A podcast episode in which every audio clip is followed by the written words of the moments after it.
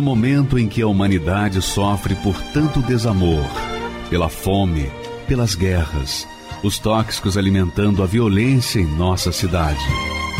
Esta emissora traz até você momentos de amor, paz e alegria, através de um programa feito com carinho para o seu coração.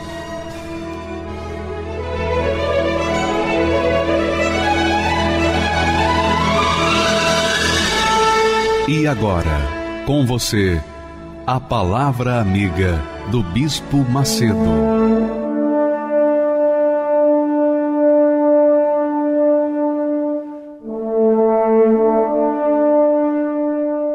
Olá, meus amigos, Deus abençoe todos vocês. E quando eu falo Deus abençoe todos vocês, eu falo orando, eu falo profetizando, eu falo querendo de fato que vocês sejam abençoados. Agora, é claro, é óbvio que você tem que concordar. Porque o que adianta eu falar e você não concordar? Se você concorda comigo, eu concordo com você. E então o que está ligado aqui na terra é ligado no céu.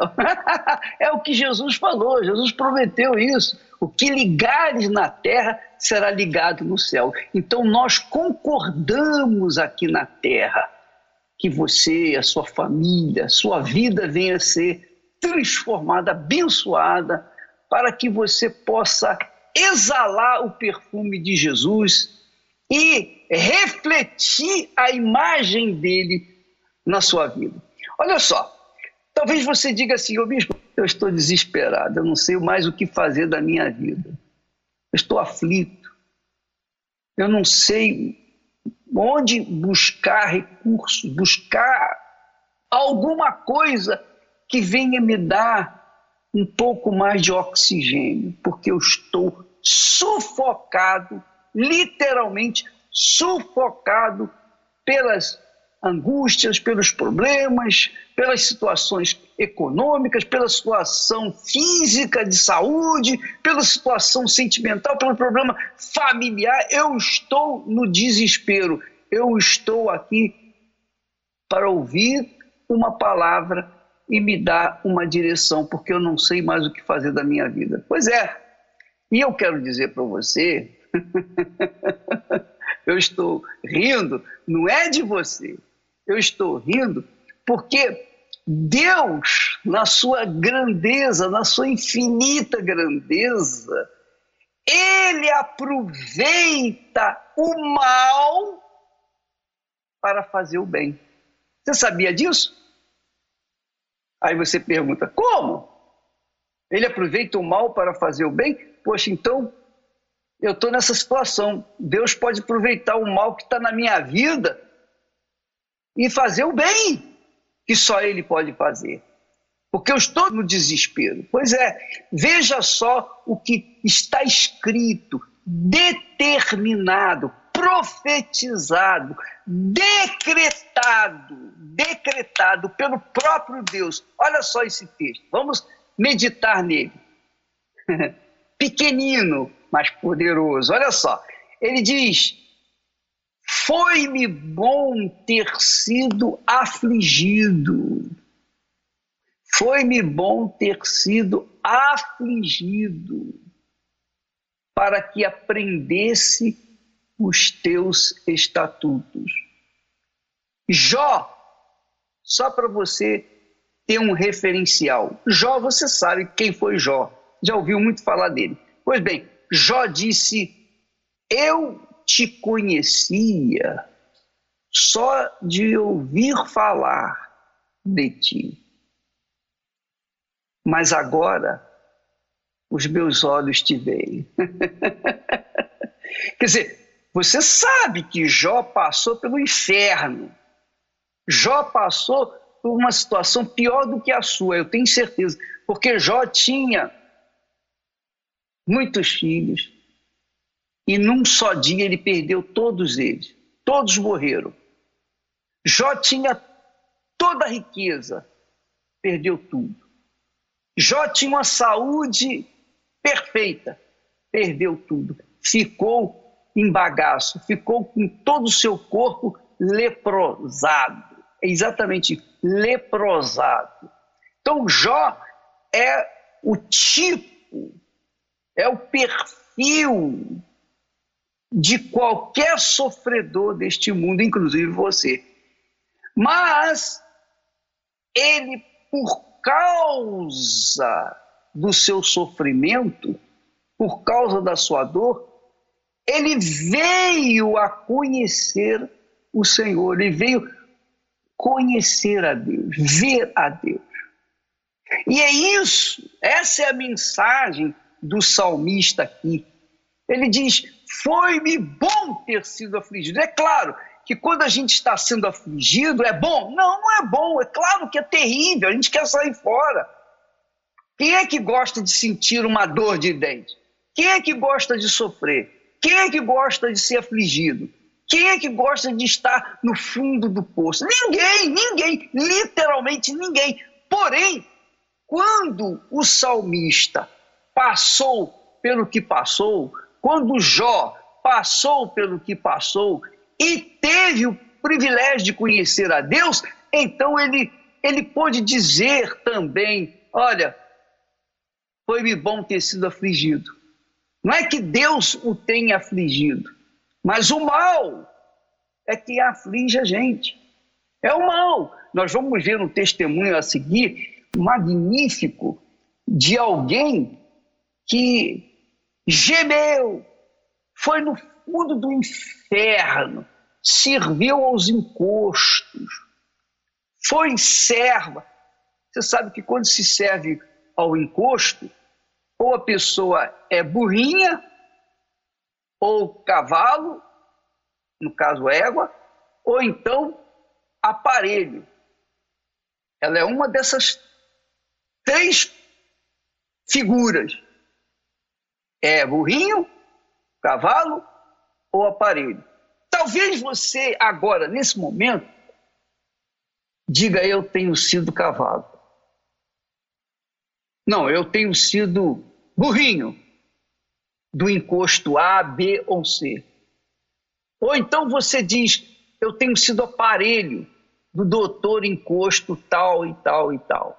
Bem, seja como for, minha amiga e meu amigo, a Francinete vai falar para você o que ela foi, o que ela gemeu, o que ela sofreu, os anos que ela sofreu os anos. Não foi um dia, dois dias. Não.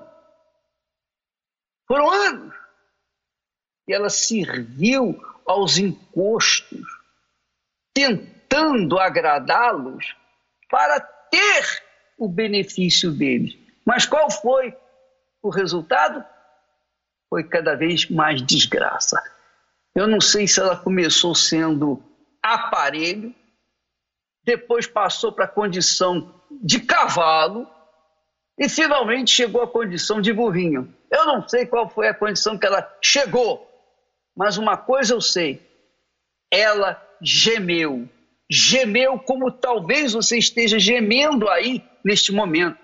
Mas a Francinete hoje pode dizer: foi-me bom ter sofrido, foi-me bom ter sido afligido. Por quê? Porque eu, hoje eu conheço a tua palavra. Hoje eu conheço a ti, hoje eu conheço a vida, hoje eu conheço o que significa Deus. Porque eu ouvia falar de Deus, mas eu nunca tive noção de quem seria esse Deus. Hoje eu posso falar. Então, por isso o salmista diz: Foi-me bom ter sido afligido.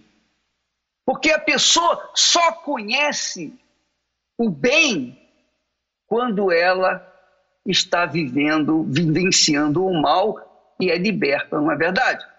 Como que uma pessoa que está vivendo numa boa, como que uma pessoa que está vivendo de vento em popa, na luxúria, na alegria, ela vai saber o que é tristeza, o que é dor, o que é sofrimento, o que é angústia? Não sabe. E como que essa pessoa não sabendo o que é dor, vai buscar o médico dos médicos. Não tem como.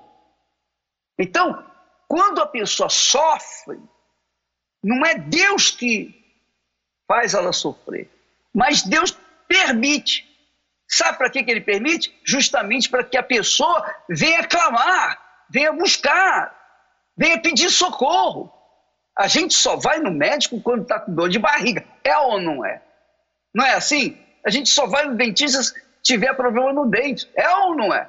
Pois bem, as pessoas só vão a Deus, só vão à luz quando elas estão nas trevas, quando elas estão perdidas, quando elas estão desorientadas. Foi o caso da Francinete. Então eu queria que você entendesse o caso dela, o caso da Francinete, para você poder saber como, o que, que ela fez para mudar a história dela, para mudar o destino dela, para mudar a sorte dela, se é que existe sorte. Vamos assisti-la e você vai ver que essa palavra de Deus se confere na vida dos que estão sofrendo e invocam o médico dos médicos, o Senhor dos senhores, o único e verdadeiro Deus. Vamos assistir. Via vulto, ouvia vozes, não tinha paz. Eu não sabia o que era paz. Meu nome é Francinete Valério, tenho 57 anos. Eu cresci numa família, numa toda a minha família servia os encostos. E automaticamente eu fui preparada para poder ficar no lugar da minha avó, que era a que organizava tudo, era ela que mandava em todo mundo.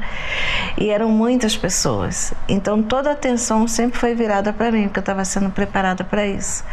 Então fui vivendo, passando, passando o tempo, comecei a desenvolver muitos problemas espirituais, emocionais. Eu não dormia mais, eu tinha muita insônia, muitos pesadelos. Eu não comia quase nada. Eu tinha muita dificuldade para tomar banho porque a água queimava o meu corpo. Eu tinha dificuldade para comer, só se fosse pão, assim mesmo esse pão tinha que estar tá molhado com, com aquelas águas, aquelas coisas que é trabalhado, que é feito na casa de encosto. Então com isso eu fui ficando muito debilitada. Eu me tornei uma pessoa assim muito agressiva. Sofria demais, muita angústia, muita depressão, síndrome do pânico, via vulto, ouvia vozes, não tinha paz eu não sabia o que era paz. E por eu não ter paz, toda a minha família também passou a não ter paz, porque onde eu ia era um problema. Onde eu ia era um problema. Tentava me matar. Eu falava para minha mãe: mãe, você não está vendo? Olha ali, eles estão ali, estão me chamando. Mãe, olha ali. E ninguém via nada. E aquilo foi. Uh, eu não tinha paz nem na escola, porque se eu fosse para a escola, eu chegava lá eu passava mal, tinha que vir embora. Se eu fosse numa festa com alguém, eu passava mal lá. Então a gente passa a ser um peso na vida das pessoas. Com isso eu fui ficando mais reclusa. Até que teve um dia, eu me lembro perfeitamente desse dia, fui convidada para ir a uma festa, fui com os amigos, cheguei lá eu fui é, espancada, espancada por vários homens. Quando minha mãe chegou lá para me buscar, quando foram me, me buscar lá, eu já estava totalmente assim, desmaiada, lá toda machucada. E quando minha mãe chegou comigo em casa, o encosto manifestou e falou: Foi eu que mandei eles fazer isso com você, porque você não pode ir aonde eu não quero que você vá. Ele tinha total domínio sobre a minha vida. Conforme fui crescendo, ele se tornou meu noivo, fez com que eu usasse uma aliança eu me lembro uma vez que eu estava muito angustiada e eu estava lá nessa casa de encosto. Ele sentou do meu lado, começou a conversar comigo, falar: Olha, você quer, você quer solucionar seus problemas? A conversar comigo de uma forma como se ele fosse meu amigo. Então faz assim: se mata, porque eu não posso é, me envolver mais com você porque você ainda está viva. A partir do momento que você se matar, então a gente vai poder se unir, a gente vai poder ficar junto para sempre. Na hora que ele falou, ele falou como se fosse meu amigo. E eu fui com aquilo para casa. Então eu comecei a pensar, tenho que me matar tem que me matar. Aí tomava remédio, tentei me jogar da janela de prédio, tentei, é, eu estava andando na rua, quando o sinal abria, eu me jogava na frente, as pessoas tinham que me puxar, queriam me jogar debaixo do carro. Aí fui ficando tão perturbada e nesse mesmo tempo tão agressiva que e minha mãe mesmo sendo mãe de encosto, minhas faziam várias coisas coisas para ver se eu melhorava, me levavam em vários lugares e nada funcionava. Então minha mãe falou: olha, o único jeito que tem é deixar ela amarrada dentro de casa. Aí pegou, pegaram uma corda, me amarravam, eu passava o dia todo deitada lá no chão como se eu fosse um bicho. E às vezes que eles tentavam me soltar, eu fugia para a rua, comia aqueles aquelas coisas que eram colocadas nas encruzilhadas, naquele lugar lá, era daquilo ali que eu gostava de me alimentar. Meu pai ficava um pouquinho comigo, minha tia ficava um pouquinho, outro parente ficava um pouquinho, porque não dava para me ficar muito tempo num lugar só, porque ninguém conseguia me controlar. Eu me lembro uma vez que eu fui para casa de uma tia e a minha tia chegou do mercado, botou umas coisas na cozinha e me deixou na sala. Quando ela me desamarrou um pouco, que ela voltou, estava escutando um barulho de igual cachorro rosnando. Quando ela voltou, eu estava comendo toda aquela carne crua. Eu só tinha pra... meu prazer era nessas coisas. Só tinha prazer nessas coisas. Aí um dia minha mãe pegou e falou para mim, olha, você hoje vai ter que ir para lá porque vai ter a festa, você vai ter que participar lá. Eu falei, mãe, tô tão debilitada, não tô querendo ir, que eu tô muito cansada, não tô conseguindo nem ficar em pé, porque era pele e osso. Era assim. Aí eu fui com ela. De repente eu comecei a olhar assim na minha volta e ouvi aquela voz, sabe? Eu tava manifestada e eu ouvi aquela voz falando comigo. E se eu voltar hoje? Para onde que vai a tua alma? E naquela hora ali, eu parei e eu comecei a me observar ali, naquele lugar ali, estava cheio de gente, muita gente, muita gente. E daí os encostos abriram, parecia assim, parecia um filme, que todos eles abriram, eu fiquei parada no meio ali. E eu falei, eu não vou ficar mais aqui. Aí comecei a tirar as roupas que eu tava, as saias, as coisas que estavam comigo. Tava com uma, uma garrafa de champanhe na mão, botei no chão, fui tirando tudo. Aí minha mãe veio ao meu encontro e falou, você vai aonde? Eu, falei, eu vou embora? Vai embora para onde? Eu falei, vou embora para casa. Mas por quê? Eu falei, eu vou embora. Eu ouvi uma voz.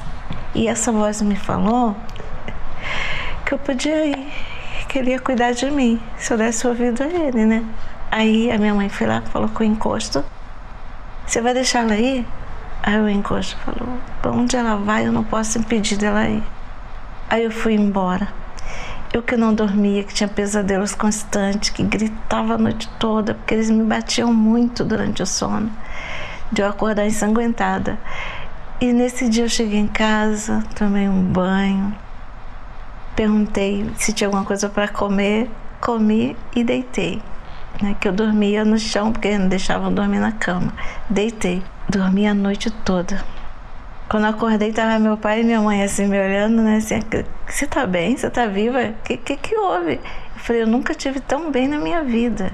Vamos tomar café? Já sorrindo, que eu não sorria, não, não tinha prazer nessas coisas. Aí fui tomei café. Aí quando eu acabei de tomar café, um amigo meu que eu conhecia do mundo, que eu já não via há muito tempo, só sabia que ele estava na igreja. Aí chegou lá, me chamou e falou: França, eu vim aqui porque eu quero te levar a um lugar todo especial. Aí eu falei para ele, não precisa nem insistir. Só me dá o endereço que eu vou. Aí ele falou, mas você vai? Eu vou. Aí eu contei para ele que ontem eu ouvi uma voz.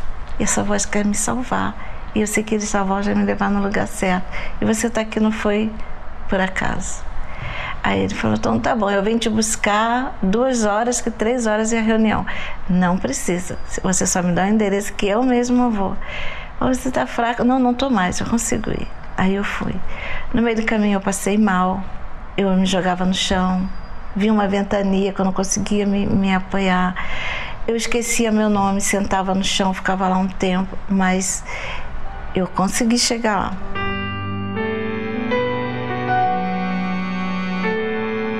Então, quando eu cheguei lá, era como se eu, eu saí do inferno e botei o pé no céu. Tudo era diferente é assim, é inexplicável, sabe?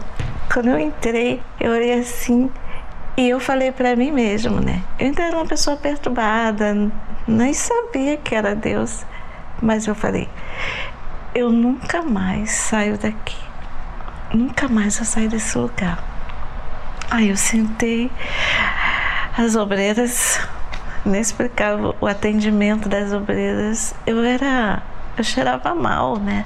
Eu, eu, eu por andarilha, que eu, eu passei muito tempo como andarilha andando assim pela rua, suja a gente já tem assim um pouco de complexo, né? A gente acha que ninguém vai querer chegar perto. Elas me abraçaram, falaram: senta aqui, a gente vai te ajudar. O pastor começou a pregar e eu olhava, tudo era tão lindo, tudo era tão novo, né? Aí, depois da reunião, conversei com ele. Ali eu comecei a minha fase de libertação. Se eu manifestava muito, eu manifestava muito porque os encostos diziam: ela é minha eu não vou deixar ela. Tanto que a gente usava aliança, né? E tudo. Ele me dominava totalmente. Mas ali eu, eu me senti segura. Só que eh, tinha um problema. Como eu, eu me dediquei a vida 100% para os encostos, eu achava que eu, eu, fui, eu traí Jesus. Eu traí, eu fui mal para Jesus, entendeu? Então eu, eu não me perdoava. Aí eu falei para Jesus numa reunião, domingo de manhã, que para ele, que eu já entendi que ele tinha me perdoado. Aí eu falei, você pode me ensinar como que eu faço a mim me perdoar? Porque eu não, eu não consigo me perdoar. Eu queria tanto, tanto ter o Senhor de verdade na minha vida. Né? E aí, nesse dia, eu fui batizada com o Espírito Santo. As pessoas falam, né? Eu fui batizada com o Espírito Santo, não senti nada. Eu não senti nada. Não, eu.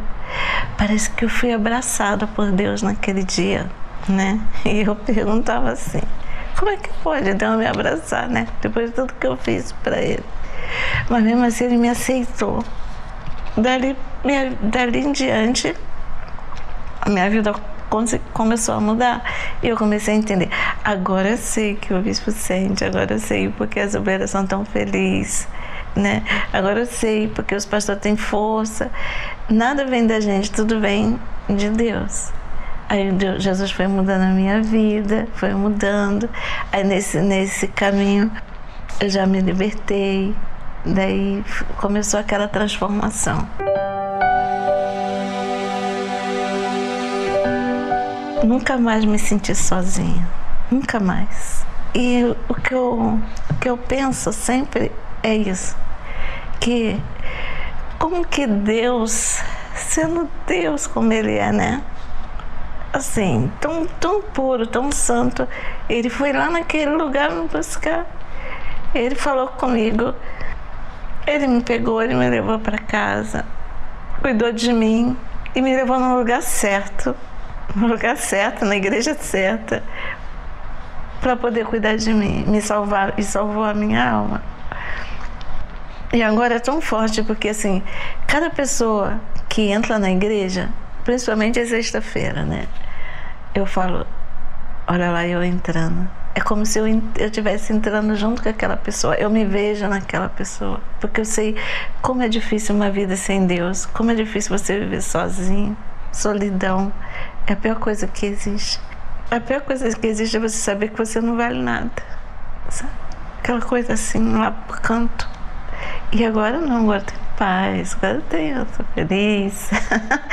Às vezes foi mudando a minha vida. Daí, agora não tem mais aquele, aquele noivo que era. Agora não, agora tem o homem de Deus, casei. E Deus me deu tudo do melhor. O melhor marido, a melhor igreja, tudo do melhor. Porque o mais importante, o maior presente que alguém pode receber, eu recebi, que foi o Espírito Santo. Hoje eu sou muito feliz.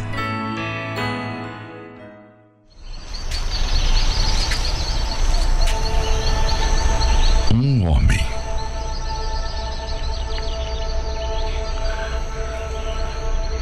Abraão. Senhor. Um pedido. Eu sou Deus Todo-Poderoso. Anda na minha presença e sê perfeito. Como Deus pode pedir algo assim para o ser humano? Logo nós, tão imperfeitos. Como é possível atender esse pedido? Andar na presença de Deus é andar nos pensamentos de Deus. É bem aqui que tudo acontece. O ponto de partida para as ações humanas. Quando pensamos, logo navegamos na imaginação do que escolhemos pensar. Temos a liberdade de viajar no tempo. Os pensamentos são capazes de levar o homem a realizar coisas inacreditáveis. Como também os crimes mais bárbaros.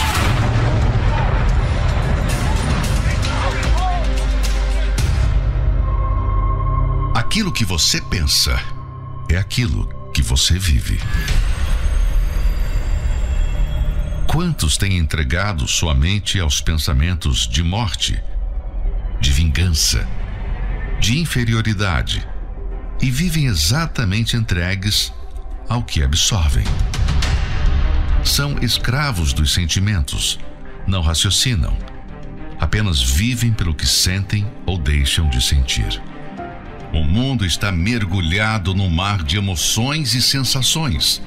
O Deus deste século criou um estilo de vida para que as pessoas ocupem seus pensamentos 24 horas por dia, exatamente para que não tenham tempo para pensar. Coração enganador que tem levado a humanidade a sentir em vez de raciocinar. Deus é palavra, é espírito. Ele trabalha não com o coração, mas com a mente. A fé racional e os sentimentos são como água e óleo, não se misturam. O que Deus pediu a Abraão é o que ele deseja de cada um de nós. É verdade, somos imperfeitos, mas quando os seus pensamentos entram em nós, a perfeição dele se instala em nossa vida. A paz perfeita, a alegria perfeita. Foi algo tão glorioso. Porque mudou aqui dentro. Mudou a minha forma de pensar mudou a minha forma de agir. Quem pensa como Deus pensa, não se intimida. Olha para frente. Eu aprendi na Igreja Universal a usar a fé inteligente. A fé que não é movida por sentimento. A fé que funciona. Aqui estão os pensamentos do Altíssimo o mapa da riqueza incalculável.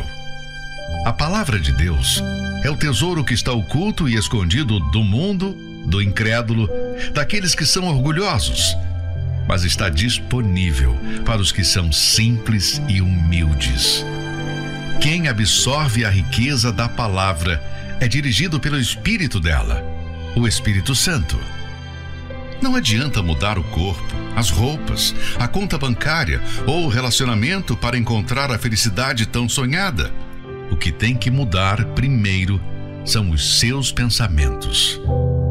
Se muda aí, muda tudo. Preciosos são para mim, ó Deus, os teus pensamentos.